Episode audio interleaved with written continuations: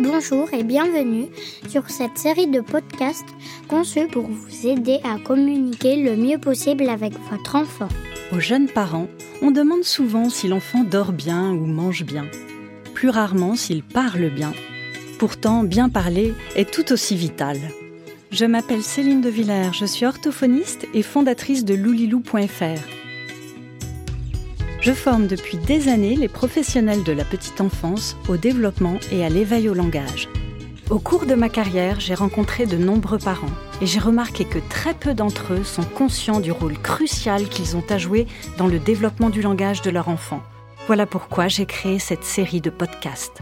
Pour vous parler gazouillis, babillage, en attendant les premiers mots, vous guider pour accompagner les premières phrases mais aussi vous partager astuces, conseils et anecdotes pour vous éviter certains écueils.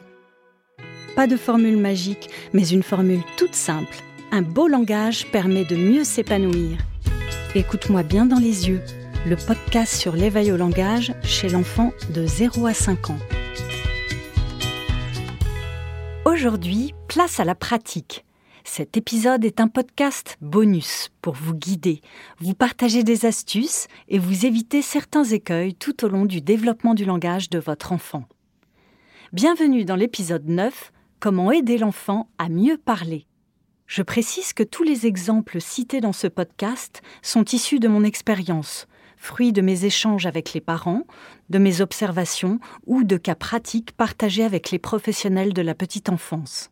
Nous avons vu lors des précédents épisodes que l'acquisition du langage est un processus complexe et remarquable qui prend sa source pendant la grossesse pour terminer sa mise en place quelques années plus tard. Le langage se développe dans l'interaction, dans la relation à l'autre et repose énormément sur les réactions d'un interlocuteur. En première ligne, le parent, d'où votre rôle à jouer dans l'éveil langagier. Nous savons que pour avancer dans sa conquête du langage, et ce, quelle que soit la langue maternelle, le jeune enfant a besoin avant tout d'amour et d'écoute. D'autres éléments peuvent avoir un impact positif sur son langage. Je vais vous parler d'une stratégie qui permet d'éveiller le langage de l'enfant en développant ses habiletés de communication et en favorisant sa prise d'initiative. Il s'agit de la stratégie O-A-E. Observer, attendez, écoutez. O comme observer. Par votre observation, vous montrez votre intérêt à l'enfant, l'attention à ses mimiques, à son langage corporel, à ses centres d'intérêt, à son regard ou à ce qu'il pointe. Tout cela permet d'être au plus près de ses envies ou de ses besoins. A comme attendez. Votre attente permet de prendre le temps d'observer nous sommes si enclins à agir de nos jours dans l'immédiateté, alors qu'une attente de 7 secondes peut être hautement profitable à l'enfant. Cette attente se fait dans le silence, pour accueillir la parole de l'enfant. En vous mettant à sa hauteur, yeux dans les siens, vous lui montrez ainsi que vous êtes pleinement disponible pour l'écouter et que vous attendez qu'il vous transmette son message. Eux comme écouter. Par votre écoute, vous êtes réceptif à son intention, à ses mots, et vous lui montrez que vous lui accordez toute votre attention. Vous laissez l'enfant dire et vous attendez sa réponse. Bref, vous l'écoutez dans les yeux. Grâce à cette stratégie, l'enfant ressent que sa parole est digne d'intérêt. Ceci forge sa propre estime et sa confiance en lui.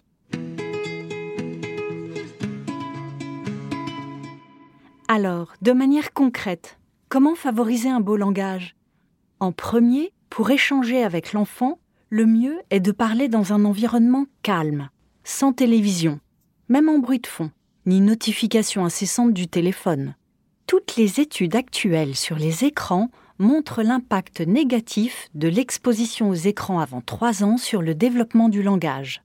Ensuite, le langage que j'utilise doit être exemplaire. Présenter un bon modèle à mon enfant quand je lui parle est crucial, car le langage s'acquiert par imitation.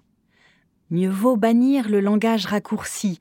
Tu veux la téteille Pour la bouteille? Ou Tu veux néné? Pour aller te promener? Dans la pratique, mon débit de parole est calme. Je regarde l'enfant et je me place à sa hauteur. Pour amorcer un échange, le mieux est de m'inspirer de ce qui intéresse l'enfant. Par exemple, s'il est occupé avec des cubes de construction, alors je peux l'observer, laisser un silence et lui dire C'est haut, dis donc, qu'est-ce que tu construis?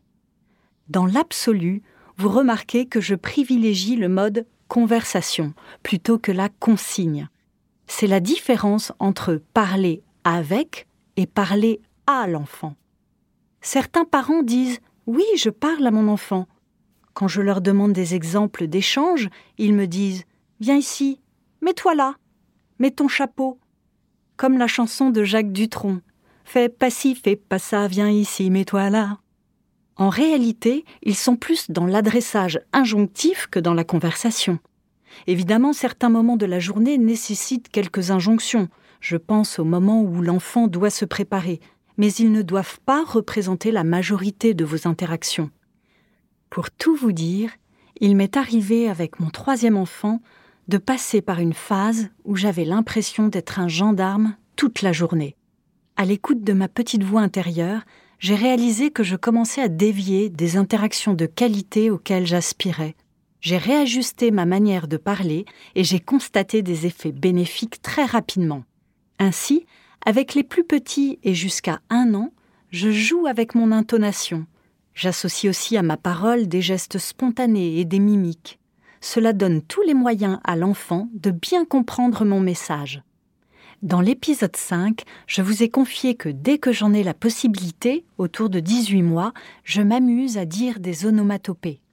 Splash, paf, padaboum. S'amuser et éprouver un plaisir partagé dans les échanges est primordial, car cela facilite l'apprentissage naturel de votre bout de chou.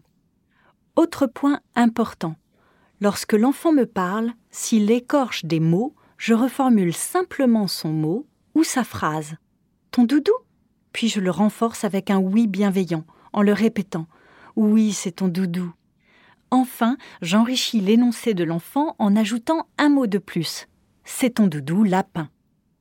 L'épisode 6 a mis l'accent sur l'importance du vocabulaire, autant dans la variété du lexique que dans l'importance de la répétition. Je m'explique, la redondance des nouveaux mots est très différente du radotage. Regarde le koala. Oui, c'est un koala. Il est dans l'arbre, le koala. En répétant les mots de vocabulaire et en les variant, vous aidez votre enfant à enrichir plus rapidement son lexique. Un dernier point très important est de féliciter ses efforts pour communiquer, car pour l'adulte comme pour l'enfant, la valorisation et les encouragements sont des puissants moteurs qui aident à avancer.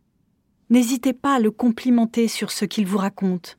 Tu sais, ce que tu dis m'intéresse, ou à le féliciter pour son beau langage. Oh, J'entends que ta parole est belle. Tu parles drôlement bien, dis donc. Malgré toute notre bonne volonté et les efforts déployés, nous sommes des parents perfectibles. Voyons maintenant quelques écueils à éviter concernant le langage. Certains parents, conscients du rôle de modèle qu'ils ont à jouer en termes d'éveil au langage, décident dès la naissance de parler à bébé comme à un adulte. Même si cela part d'une bonne intention, je vous invite à vous référer aux épisodes 2 et 3. Je ne parle pas à un bébé comme à un adulte, ne serait-ce que pour la longueur des phrases. Si je n'adapte pas ma manière de parler à un bébé, je risque de le noyer d'informations inutiles. Par contre, parler à un bébé de manière simple ne veut pas dire lui parler de manière gaga. Vos mots doivent être précis pour lui apprendre à étiqueter les choses du monde. Au revoir la phrase Tu vas miam miam? Bienvenue à Tu vas déjeuner Au revoir la phrase Regarde la vroom Bienvenue à Regarde la voiture Les phrases courtes et simples caractérisant le langage adressé à l'enfant sont adaptées jusqu'à 18 mois. Au-delà, il est important de faire évoluer votre manière de parler. L'enfant a besoin de mots précis et non plus de mots de bébé.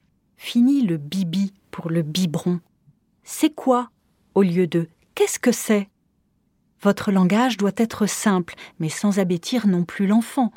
Revoir la phrase Tintin a fait pipi au popo? Et bienvenue à tu as fait pipi dans ton pot. Au-delà de deux ans et demi, les parents jouent un rôle déterminant pour accompagner l'enfant à dire je. En fait, ils doivent eux-mêmes cesser de parler d'eux en utilisant papa ou maman, voire même le on, et arrêter de parler de l'enfant à la troisième personne.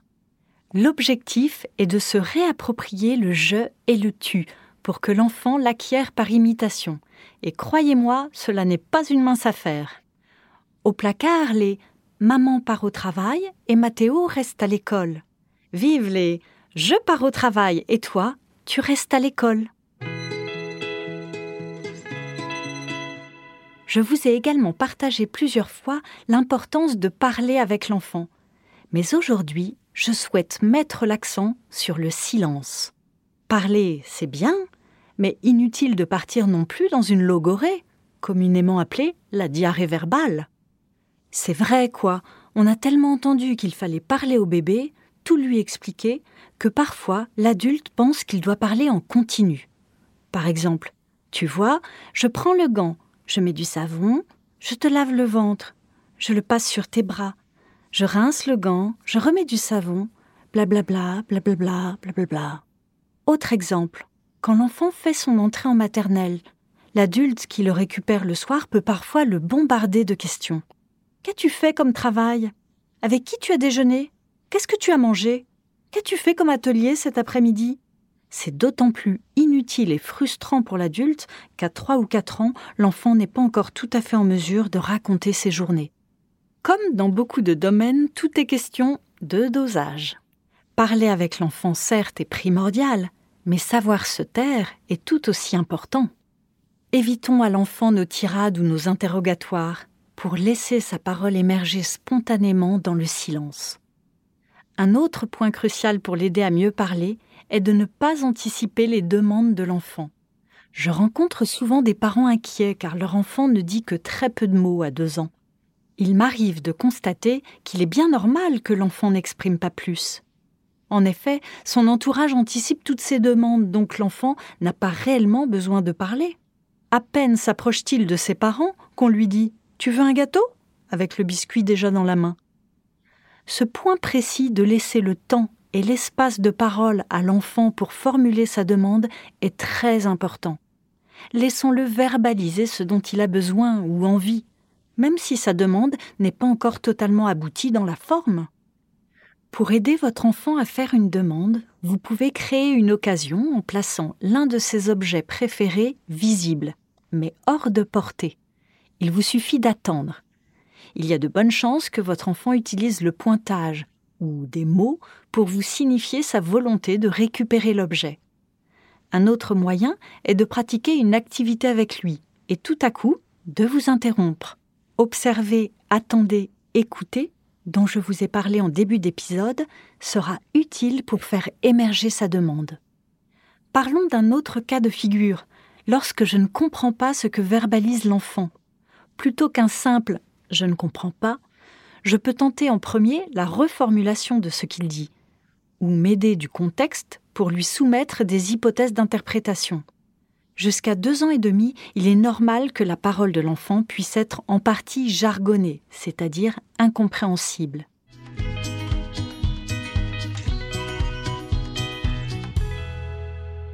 Je voudrais maintenant vous parler de la tétine et de son impact sur le langage. Une utilisation prolongée de la bien nommée tut, tutut ou tut peut avoir des conséquences néfastes sur le langage de l'enfant. La succion est certes un phénomène naturel permettant un apaisement grâce à la sécrétion d'endomorphine. Elle peut même réduire de 92% le risque de mort subite du nourrisson. Néanmoins, la tétine est loin d'être un besoin universel. Certains bébés seront têteurs et d'autres recrachent immédiatement ce bout de silicone qu'on leur colle dans la bouche. Ils trouvent d'autres moyens pour assouvir leurs besoins de succion, par le sein de maman ou simplement le biberon. Vos bras et vos mots sont aussi des ressources de consolation hautement réconfortantes.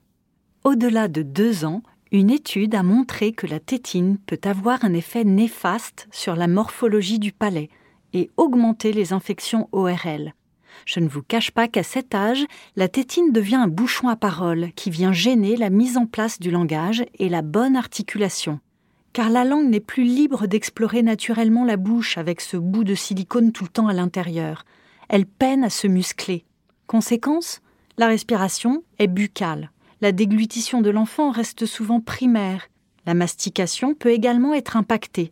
Et la réalisation de certains sons devient souvent compliquée. J'encourage donc, passé deux ans, à libérer la bouche de votre enfant pour favoriser son langage et son élocution. Vous pouvez vous faire aider par les professionnels de la petite enfance ou votre médecin pour accompagner votre enfant à s'en détacher progressivement, car bien évidemment, il ne s'agit pas de le sevrer brutalement du jour au lendemain.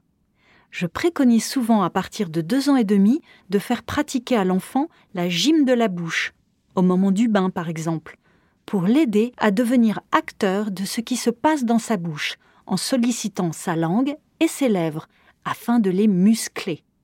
Je vous invite à consulter mon article sur le site internet loulilou.fr qui décrit précisément comment pratiquer la gym de la bouche.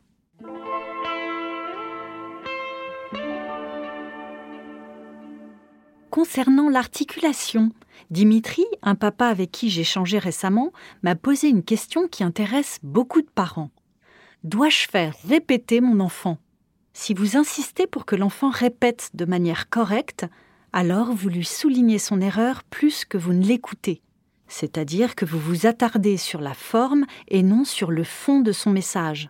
À vouloir lui faire répéter coûte que coûte crocodile alors qu'il dit crocodile votre insistance risque d'entacher sa confiance en lui et de diminuer son plaisir de parler.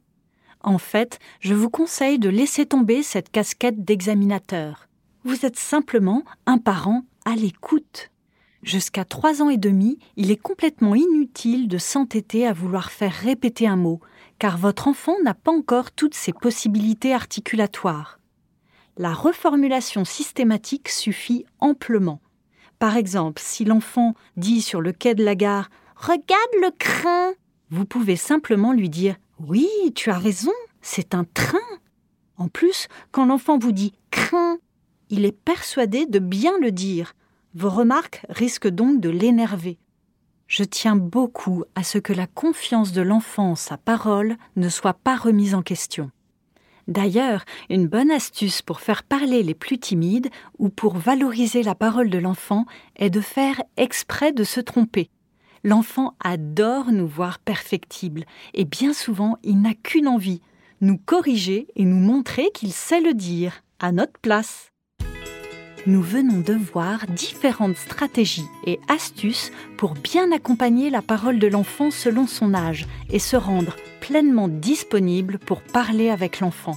Il ne vous reste plus qu'à instaurer des silences, respecter ses initiatives de parole pour favoriser son éveil langagier et cultiver l'exemplarité, l'écoute et la valorisation de sa parole. Ainsi se termine l'épisode 9, intitulé Comment aider l'enfant à mieux parler. J'espère qu'il vous a plu. Je vous donne rendez-vous avec l'épisode 10 à partir de quand s'inquiéter Vous pourrez trouver davantage de ressources gratuites sur le sujet, vidéos et articles, sur le site loulilou.fr ou la chaîne YouTube. C'était Écoute-moi bien de les yeux, la série de podcasts sur l'éveil au langage de 0 à 5 ans, imaginée et écrite par Céline De Villers, produite par Logarithme.